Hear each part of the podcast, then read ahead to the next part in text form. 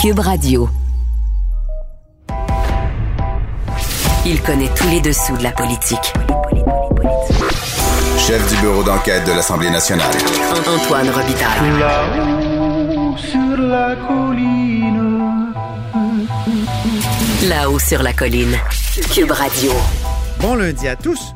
Aujourd'hui, à la hausse sur la colline, l'État devrait cesser de subventionner l'industrie forestière puisqu'elle est de toute manière en déclin et que l'aider coûte plus cher que ce qui nous revient. C'est la conclusion d'une étude de l'IRIS à laquelle Mario Simard, député du Bloc québécois de Jonquière, réplique à notre micro. Il questionne les chiffres de l'étude, estime que le fédéral ne fait pas sa part et soutient que l'industrie forestière est en mutation de toute façon vers autre chose que les pâtes et papiers. Mais d'abord, mais d'abord, c'est le temps d'accueillir notre chroniqueur constitutionnel avec qui nous abordons aujourd'hui des thèmes et un mot délicat. On s'érotise une question constitutionnelle à la fois. La traduction constitutionnelle La question constitutionnelle. Bonjour Patrick Taillon, Bonjour. notre chroniqueur constitutionnel du lundi et accessoirement professeur de droit à l'Université Laval.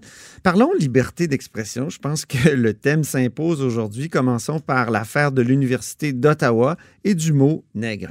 Oui, une, euh, professeure à temps partiel qui a été momentanément suspendue. On confirme qu'elle ne l'est plus. euh, pour avoir enseigné euh, qu'à un moment donné, les groupes à qui on imposait cette étiquette euh, se sont réappropriés le mot. Elle a prononcé le mot en classe, dans une classe Zoom, comme il y en a des tonnes ces jours-ci. Oui. Euh, les étudiants se sont dit offensés, se sont plaints à la, à la direction. Puis là, on retrouve la direction, euh, évidemment, n'a pas été solidaire de son professeur. Et là, dans une réaction aujourd'hui, le recteur, le Jacques Frémont, confirme que c'est bel et bien la, la- la- la politique à l'Université d'Ottawa euh, que d'agir ainsi. Alors, on se retrouve dans un débat extrêmement délicat où il y a plusieurs ingrédients. hein. D'un côté, il y a la liberté d'expression, la liberté académique, d'un côté. Il y a de l'autre, disons, euh, une culture de l'égalité, une sensibilité. euh, on, on veut éviter la discrimination basée sur l'origine ethnique. Le recteur Frémont, dans sa réaction, lui ajoute la dignité qui serait en jeu ici. Mais je pense qu'il y a des, au préalable, il y a quelques ingrédients qui ont peut-être moins à voir avec le droit, mais qu'il faut placer. Hein, C'est-à-dire l'hypersensibilité, l'idéologie, puis le clientélisme. Je, m'explique. Oui, clientéliste, pourquoi? Ben, la- le clientélisme, parce qu'à l'université, là, on en a de plus en plus, c'est-à-dire euh, des réflexes, des profonds réflexes de, de nos directions. Euh, dès que les étudiants se, euh, se plaignent, c'est donc qu'ils ont raison, suivant Ouais. la logique que le client a toujours raison. C'était le titre de la chronique d'Isabelle Haché, d'ailleurs. Les étudiants très- ont toujours raison. C'est très anecdotique, là, mais je veux parler de mon, mon propre cas. Ouais. J'ai des plaintes sur l'horaire de mes examens. Ben, je reçois un appel de ma direction qui me dit Pourrais-tu être plus flexible? Sur le choix des horaires de l'examen? OK. Coudon, il faut, il faut faire des examens. Euh, au début de la pandémie, on nous dit. euh, on nous dit, vous pouvez utiliser tous les procédés suivants pour donner vos cours. Finalement, après une session, on découvre que certains procédés suscitent plus d'anxiété chez les étudiants, plus d'inquiétude, plus de plaintes. On vous en recommande certains en particulier. Donc ça, c'est une espèce de... Ça n'a rien à voir avec les droits et libertés, mais ça fait partie du décor à l'université où de plus en plus, quand l'étudiant, l'étudiant n'est pas nécessairement dans un rapport d'autorité avec euh, l'institution, n'a moins en moins d'autorité sur l'étudiant. Et de plus en plus, l'étudiant est un client qui vient chercher quelque chose. Ça, c'est Ouais. un ingrédient important. L'hypersensibilité aussi. C'est-à-dire que si on veut vivre dans une société où on veut protéger la liberté d'expression, ben la liberté d'expression, elle a un sens quand les propos dérangent. Ben oui, là, si ça. on est hypersensible, euh, ça peut devenir un problème sérieux et le problème va devenir de plus en plus sérieux parce que ce sont qui qui sont les plus hypersensibles dans ces situations-là? C'est le Québec de demain. C'est les jeunes. Et c'est parfois, je veux pas essentialiser, mais c'est parfois des membres de groupes minoritaires qui on- sont victimes de toutes sortes de préjugés qui, qui, effectivement, euh, on, on peut les comprendre de- des fois dire euh, qu'ils en ont assez, c'est la moindre des choses, mais, oui. mais on voit que c'est le Québec de demain qui dit assez c'est assez et qui exprime cette sensibilité-là. Puis après, il y a une part d'idéologie. Ouais, le Québec pas- de demain, mais le Québec de demain euh, peut évoluer aussi. là. Bien sûr. On, peut, on ne pense pas nécessairement à, à, 40, euh, à 40 ans ou à 50 ans comme on pense à 20. faut, faut l'espérer. Mais en ce moment, cet enjeu des safe space, là, qui est Ouais. très universitaire et qui met en cause la liberté d'expression puis la liberté académique, ben, c'est un, c'est la voix de ces jeunes de cette génération qui dit on ne veut pas entendre le mot. On veut pas entendre tel ou tel mot. Juste l'entendre, il est blessant. Et, et ça, ça fait partie du contexte. À cela s'ajoute, selon moi, avant d'entrer dans la liberté d'expression proprement dite, une part d'idéologie.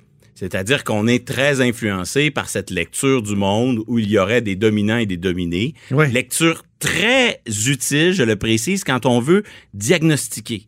Lorsqu'on veut révéler des inégalités qui autrement on verrait pas. C'est c'est des lunettes habiles pour poser un diagnostic. Mais après, il y a des limites. Là. On peut pas penser toute l'université, toute la société autour du réflexe manichéen qui voudrait qu'il y a des dominants qui sont les méchants, puis il y a des dominés qui seraient euh, de toujours, qui auraient toujours raison. Ouais, c'est bien dit. Et, et là, je cite une seule le mot phrase. dominant. Le mot dominant était dans la lettre du, du recteur Frémont? Ben, je cite une phrase du, du, du recteur Frémont, là, qui, à mon avis, dit tout. J'ouvre les guillemets. Les membres des groupes dominants n'ont tout simplement pas la légitimité pour décider ce que constitue une microagression. Donc, c'est simple. Euh, il y a, euh, avec des phrases comme celle-là, ben, la direction universitaire est composée de gens qui sont euh, font partie du groupe dominant. Donc, elle, n'a pas à se prononcer sur qu'est-ce que devrait être la liberté d'expression. Elle, renonce à ça. J'imagine que c'est la même chose avec nos tribunaux, nos assemblées législatives, nos directions universitaires. Tu sais, c'est une chose d'utiliser cette lecture dominant-dominé pour diagnostiquer, révéler des problèmes. C'en est une autre quand il s'agit de dire, ben, pour les solutions, les dominants n'ont pas le droit de s'exprimer, ils sont coupés de toute légitimité. Leur point de vue est juste euh, exclu. C'est du délire. Donc, Tu clientélisme, me permets mon éditorial. bien sûr, clientélisme, idéologie et hypersensibilité, ça c'est le cocktail, ça c'est la toile de fond. Et là, on entre dans les droits avec toujours cette espèce d'écart entre le droit tel qu'il est interprété par les tribunaux, le droit tel qu'il existe, et ce que j'appellerais la culture des droits, qui est importante, mais c'est comment on perçoit chacun dans la société euh, nos droits et libertés. Donc, la liberté d'expression, si on regarde ce que c'est en pratique, c'est une liberté quasi illimitée. Il n'y a que la violence qui n'est pas protégée. Et à partir de là, ben, la liberté d'expression, ça protège les contenus qui dérangent. Et il peut y avoir, comme pour tous les droits, des abus. Et lorsqu'il y a des abus, on entre dans l'univers de la diffamation. Sauf que la diffamation par nos tribunaux, elle a, elle a une approche, elle est interprétée dans une logique individualiste. C'est-à-dire que si on fait une, une forme de diffamation à l'endroit de ma réputation, il faut que j'ai un dommage comme individu. Et là, je peux poursuivre pour ce dommage-là. À l'inverse, si quelqu'un dit un propos qui dérange la société en général, ça, le droit de la diffamation n'y peut rien. Un cas extrême, un peu connu, l'affaire Boumala, 2011, Cour suprême du Canada. Un célèbre animateur de radio, qui n'était pas euh, accessoirement chroniqueur au Journal de Montréal euh, ou au Journal de Québec. Donc, André Arthur tient des propos racistes, euh, grossiers, à, à l'endroit des chauffeurs de taxi, issus de certaines communautés ethniques.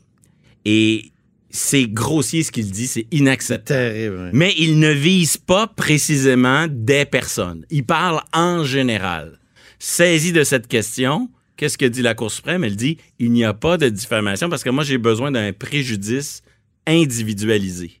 Et ses propos sont protégés par la liberté d'expression. Moi, ça me dérange. Mais, je veux dire, entre euh, euh, ça me dérange, mais c'est le prix de la liberté d'expression, et les propos qu'on a à l'Université d'Ottawa où on a une enseignante qui cherche juste à expliquer que ça, ça fait partie des mots, des Ben termes oui. qui ont été utilisés, des concepts qui font partie des choses qui sont parfois réappropriés par les gens qui en sont victimes. Juste lire le titre d'un livre euh, bien connu, Nègre blanc d'Amérique de, de, de Vallière, a, a- a valu à bien des gens de, de perdre euh, leur émission euh, à CBC ou euh, à Concordia. euh, des, des sanctions, c'est le mot que je cherchais, des sanctions sévères. entre les propos d'André Arthur, pas cautionnés par la Cour suprême, mais la Cour suprême nous dit ça, c'est ça, C'est pas un cas de diffamation. Ouais.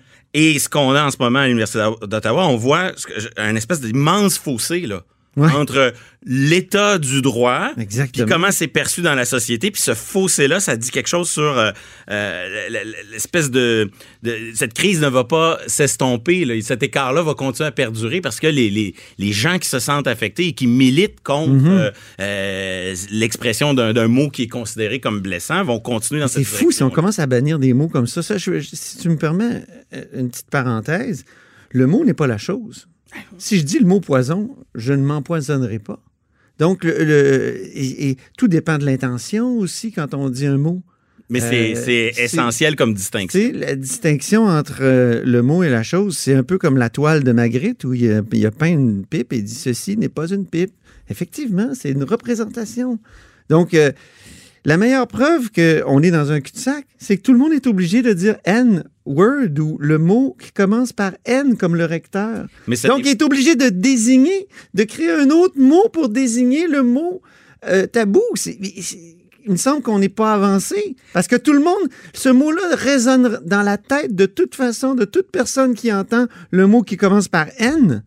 En tout cas, je, je Mais, trouve mais que... c'est pas. Il y a ce mot, mais il y en a d'autres. Euh, le- le- le- cet enseignant en France dans le 93 qui a été décapité pour Ah, mon avoir Dieu, montré en classe des des caricatures de Mohamed, ben là c'est c'est la même chose dans la mesure On où peut il faire des s'agit parallèles. d'un exercice de la liberté d'expression qui blesse et les gens qui en sont blessés, évidemment, elle déploient des moyens qui sont inacceptables là, parce que violents, etc. Mais Mm-hmm. dans, dans un cas, c'est une plainte à la direction. Dans l'autre, c'est un acte euh, terroriste. Évidemment, c'est pas du tout la même chose, mais il y a une mécanique qui est la même. Mm-hmm. C'est que, au fond, on a des droits fondamentaux, certes, mais il faut pas que ça débouche à une fondamentalisation des, des positions. C'est-à-dire que mes droits sont tellement importants que je suis blessé sans égard à euh, l'autre personne, au contexte. Donc, il faut, euh, faut dédramatiser un peu ces choses-là. Et, et tant ce qui se passe en France qu'à l'Université d'Ottawa est extrêmement euh, troublant et de, voir, de voir la direction de l'Université d'Ottawa ne pas soutenir euh, sa, sa- son enseignante, euh, ne euh, continuer à prétendre que son travail était de, de donner raison aux étudiants, ça me semble extrêmement dangereux euh, pour l'avenir de la liberté de penser, puis la liberté juste de de- d'utiliser tous les concepts, tous les mots Ben oui. à l'université pour que la recherche puisse suivre son cours. Donc c'est c'est vraiment assez troublant. Oui. Peut-être un, autre sujet qui a un lien euh, avec la liberté d'expression, ou il y a un lien avec la liberté d'expression, c'est la fameuse manifestation qui a eu lieu devant le domicile du docteur Arruda, donc le, le directeur général de la santé publique au Québec. Ouais, c'est un grand classique. Là, ça arrive occasionnellement.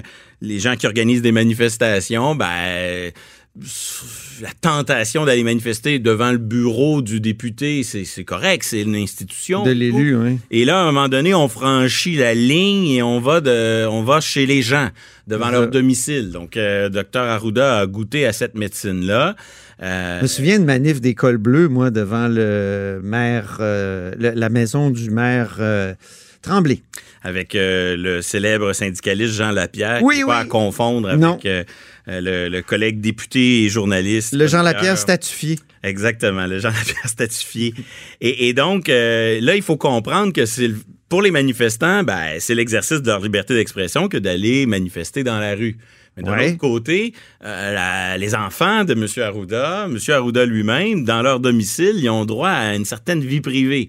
En même temps, les gens, ils n'ont pas, euh, ils ont pas pitché des roches sur le domicile. Ils ont probablement envahi. ils n'ont pas envahi le domicile, mais on s'entend que la frontière est mince. Là, quand Ouais. j'ai 1000 personnes devant ma maison, Il était c'est- pas mille, hein? il était pas mille, bon, Ouais. ça me rassure, mais c'est confrontant, puis ça pose un certain nombre de problèmes. Donc, deux droits s'entrechoquent. Oui, et on est encore une fois dans des situations où euh, il y a une certaine impuissance. On peut proclamer des droits fondamentaux, liberté d'expression, vie privée, mais en pratique, qu'est-ce qu'on peut faire pour protéger ça? Ouais. C'est pas évident, là. Euh, euh, à une certaine époque, on tolérait que les organisateurs de manifestations soient obligés de fournir le trajet d'une manifestation. Oui.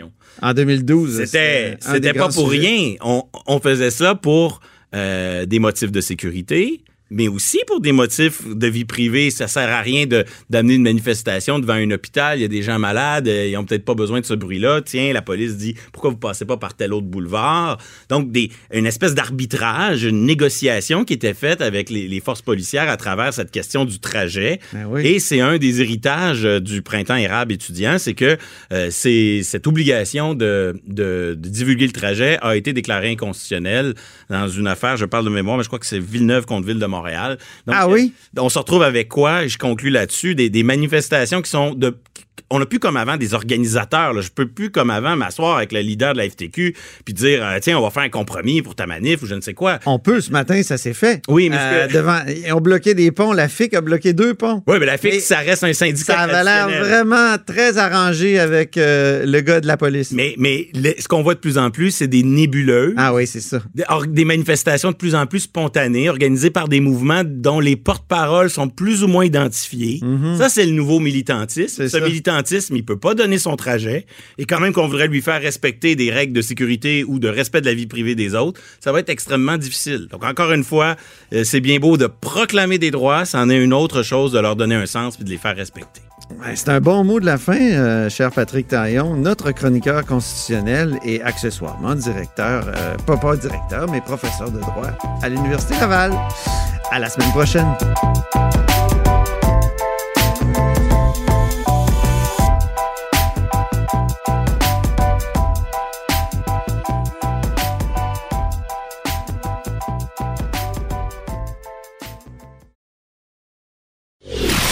Antoine Robitaille.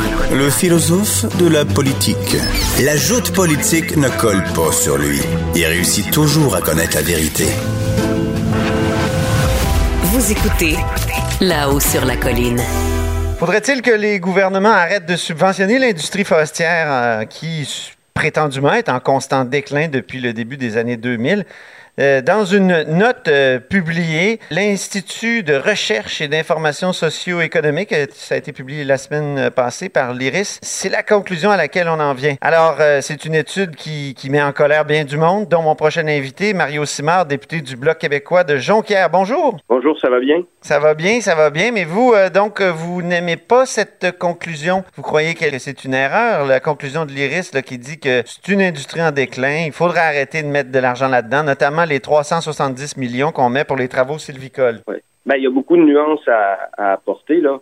Moi, je, vais peut-être parler plus euh, de la portion fédérale que de la portion provinciale du soutien à l'industrie forestière. Mais il faut voir déjà que dans l'étude, lorsqu'il parle de la participation du gouvernement du Québec euh, à ce qu'on appelle la sylviculture, ben, c'est parce que les forêts sont publiques. Donc, c'est normal que ce soit le, le gouvernement euh, du Québec euh, qui paie pour les travaux de, de ce qu'on appelle le jardinage de la forêt. Ça, c'est une nuance qui n'est pas apportée dans l'étude. Et, et, puis, pour qu'une forêt soit récoltable, il faut attendre 70 ans. Donc, le retour sur investissement, c'est vrai qu'il est peut-être un peu plus euh, un peu plus long, mais moi, ce qui m'embête le plus, c'est la part de participation du gouvernement fédéral. Mhm. Nous, on a fait produire une étude, et puis on sait que pour la période de 2017 à 2020, eh ben, l'ensemble de la stratégie forestière du gouvernement fédéral, ça représente 952 millions. Mhm. Mais quand on fait le, le découle de cette participation-là, on se rend compte que 75% du 952 millions, ce sont des prêts. Donc, c'est pas de l'argent qui est, qui, est, qui est redirigé directement vers l'industrie. Si on calcule la part du Québec, là, qui est environ euh, 22 euh, pourcent de, de ce 952 millions, ça fait 71 millions par année. Et uniquement la région, 71 millions par année pour le Québec, et uniquement la région du Saguenay-Lac-Saint-Jean apporte au gouvernement fédéral 81 millions. Donc, la, ma région apporte au gouvernement fédéral plus que ce que le gouvernement fédéral investit euh, dans l'ensemble du secteur forestier au Québec. Si je fais le comparatif avec le secteur pétrolier pour la même période de 2017 à 2020, eh bien, on parle de 24 milliards de dollars qui a été investi par le gouvernement fédéral. Et là-dessus, il y a un 17 milliards francs qui est l'achat euh, du pipeline Trans Mountain. Donc, on est complète, on est dans deux secteurs des ressources naturelles, mais on est complètement ailleurs. Pour moi, c'est clair que le parent pauvre euh, du secteur des ressources naturelles du gouvernement du Canada, c'est l'industrie forestière. Mais l'argument ici, c'est de dire que l'industrie forestière est en déclin depuis le début des années 2000, que finalement, les, emplois, ça donne pas... euh, ça, je veux dire, ça vaut pas le coup là, de, mettre autant d'argent là-dedans. Qu'est-ce que vous répondez à ça? Ben, il faut prendre acte de ce qu'est le phénomène des transitions des pâtes et papiers, et on aurait dû agir avant.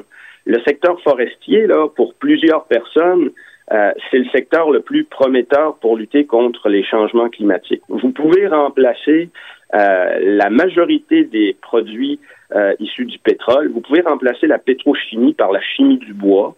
Euh, ça, malheureusement, il n'y a jamais eu de soutien de la part du gouvernement fédéral. L'empreinte carbone Les, les, forêts, ce sont des puits de carbone. Si on récolte euh, le bois, mais qu'on en fait une deuxième et troisième transformation euh, avec des produits à valeur ajoutée, on vient réduire notre empreinte carbone en ayant euh, une activité économique qui est très prometteuse, très porteuse. C'est le secteur, c'est un des secteurs dans lequel il se fait le plus d'innovation. Mais le grand malheur, c'est que le gouvernement fédéral ne semble pas croire en ce secteur-là puisqu'il ne le soutient pas. Puis j'arrête pas de rappeler à tout le monde que Mhm. début des années 80, là, les sables bitumineux, ce n'était pas rentable.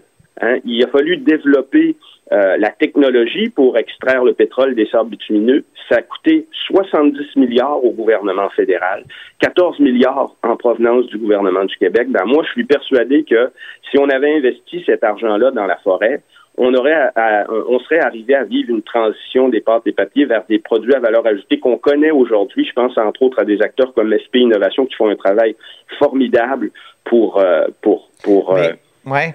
Mais est-ce que c'est Oui. vrai que l'exploitation forestière euh, est une industrie, l'industrie des ressources naturelles qui coûte le plus cher par dollar dépensé par l'État? ben, si moi je C'est ce que regarde dit le gouvernement, Oui, si je re- mais dans, dans, dans les chiffres qu'ils utilisent, là, ils, ils prennent pas également en considération les 60 000 emplois qui sont générés par, euh, par l'industrie forestière. Moi, si je regarde spécifiquement le gouvernement fédéral, eh ben là, les chiffres On parle d'une stratégie de 952 milliards sur quatre ans et 75% de cet argent-là en prêt. Et si tu fais la même chose avec l'industrie pétrolière gazière, on parle de 24 milliards de dollars. C'est sans commune mesure. Pour moi, c'est sans commune mesure. Le problème majeur, c'est que on vit une transition dans le secteur forestier. C'est la transition des pâtes et papiers. Mais cette transition-là, elle pourrait être faite de façon harmonieuse on accordait un soutien financier en recherche et développement. Il y a déjà des initiatives. Moi, j'ai fait un peu le, le, le, le tour là, de cette question-là. Je pense entre autres à un, un projet super porteur à Mont-Laurier où ils veulent développer cette filière de bioproduits, là, produits biosourcés, qui nous permet de, de remplacer des produits du pétrole. Il y a eu cette annonce qui a été faite par Est-ce qu'on, Produits est-ce Forestiers qu'on Résolus. va, euh, on va rouler à l'huile de bois ou quoi? Qu'est-ce que vous voulez dire? Non, les produits biosourcés, euh, vous savez, la, la pétrochimie, c'est utilisé pour, pour faire des plastiques. Euh, il y en a même dans la chaîne alimentaire, hein, vous savez. Donc, euh, il y a plusieurs utilisations qui sont faites. Et ça, on peut tous les remplacer par euh, ce qu'on appelle des produits biosourcés, par la chimie du bois. Et ce faisant, on réduit Donnez-moi un exemple euh, concret. C'est, quoi, par Il y a des exemple? plastiques, il y a des plastiques qui sont faits euh, à partir de, de, de bioproduits. C'est possible de le faire. Il y a plusieurs. On peut utiliser la fibre cellulosique euh, pour remplacer des additifs dans de la peinture. Et de cette façon-là, on réduit. Il y a plusieurs usages. Je ne suis pas un chimiste, là, mais on me fait cette présentation-là, euh, en particulier dans les centres de recherche que sont FP Innovation et le CEREX. Le problème est toujours le même, c'est que euh, en recherche et développement, quand on n'a pas le soutien euh, des instances gouvernementales, ben, c'est difficile de commercialiser ces produits-là. Mais qu'il ne faudrait pas il euh, mettre autant d'argent, mais, euh, mais, mais, mais pas le faire les yeux fermés? C'est ça que dit Alexandre Bégin, là, le co-auteur de l'étude. Dans l'étude, il dit euh, faut peut-être continuer de mettre de l'argent, mais pas les yeux fermés. Actuellement, c'est comme si euh, on on n'incitait pas l'industrie à se transformer. Puis il dit il faut diversifier les activités de la forêt, encourager le tourisme, la création de la forêt de proximité, l'exploitation de la biomasse. Donc c'est un peu, ça revient à ce que vous Oui. dites un peu? Oui, tout à fait. Ben, mais euh, il faut vivre la transition des pâtes et papiers vers autre chose. Mais ça, euh, ça ne se fera pas sans le soutien euh, de l'État, j'en, suis persuadé. Il faut insister sur la deuxième, troisième transformation. Moi, je suis d'accord. Là, je vois des fois résolus qui se contentent de faire du 2 par 4 pour l'envoyer aux États-Unis. Il n'y a pas de valeur ajoutée là-dessus. Il y a de nombreux projets qui sont en cours pour justement faire de la deuxième et troisième transformation. Et c'est en utilisant la, matière, ligneuse, c'est en utilisant le bois qu'on peut arriver à réduire notre empreinte carbone. Les forêts, c'est des puits de carbone et il faut les récolter. Un, arbre qui a plus de 70 ans, là, il commence déjà euh, à, libérer le carbone. Donc, quand il est arrivé à, à à sa fin de vie, là, si on veut, eh ben, si on ne l'utilise pas pour euh, ajouter sa valeur, pour séquestrer le carbone, eh ben, il devient plutôt embêtant qu'intéressant au point de vue euh, environnemental. Combien, Et le secteur euh, forestier peut le faire. Combien demandez-vous au gouvernement fédéral, vous qui êtes un parlementaire à Ottawa, euh, au- donc au, au gouvernement fédéral de mettre dans l'industrie forestière au Québec? je, je, je suis pas, je, je suis conscient qu'on n'aura jamais le même type d'investissement euh, qui ont été euh, ceux euh, accordés au secteur euh, pétrolier gazier. Moi, ce que euh, nous on a fait produire Ben, Avez-vous un chiffre? Avez-vous demandé, à vous demandé l'intérieur de combien? cette étude? Ben, je vais attendre parce que je veux pas le, je veux pas le dévoiler, mais il y a différents, euh, il y a différents programmes qu'on a identifiés, surtout en recherche et innovation, euh, qui pourraient être, euh, qui pourraient être financés d'une façon beaucoup plus convaincante que ce que fait le gouvernement fédéral actuellement. Moi, ce que je souhaite, c'est que le gouvernement fédéral a, annoncé qu'il voulait une transition verte. Euh, il a mis trois ministres là-dessus, Mme McKenna, M. Euh, Wilkinson et M. Guilbeault. Je les ai pas encore entendus, outre le fait de l'électrification des transports. là, puis je pense qu'ils font ça pour faire plaisir à l'Ontario quand c'est au Québec que le secteur des batteries est, est- est le plus développé. Là. Outre l'électrification des transports, je les ai entendus sur rien. S'ils sont sérieux, puis s'ils veulent donner un coup de barre, ils vont investir dans le secteur forestier justement pour concrétiser cette transition euh, des pâtes et papiers et puis permettre là aux, aux produits émergents, là, les produits dont je vous parlais, les produits biosourcés, euh, d'avoir une place euh, sur le marché. Mais la stratégie du gouvernement fédéral euh, jusqu'à présent, c'est pas de chagrin, il n'y a rien. Donc c'est- là où ça m'étonne Ouais. de voir une étude qui dit que l'industrie reçoit plus d'aide de l'État euh, qu'elle en rapporte. Moi, si je prends le soutien du gouvernement fédéral, c'est clairement l'inverse. là. Euh, Comme je vous disais tout à l'heure, le Saguenay-Lac-Saint-Jean euh, a plus de retombées économiques pour le gouvernement fédéral que l'ensemble de sa stratégie pour le Québec Ouais. sur une année. Je pense que c'est assez révélateur. Merci beaucoup, Mario Simard. Plaisir. Mario Simard est député du Bloc québécois euh, dans Jonquière. Et c'est tout pour nous à la haut sur la colline pour aujourd'hui. N'hésitez pas à diffuser vos segments préférés sur vos réseaux et à demain.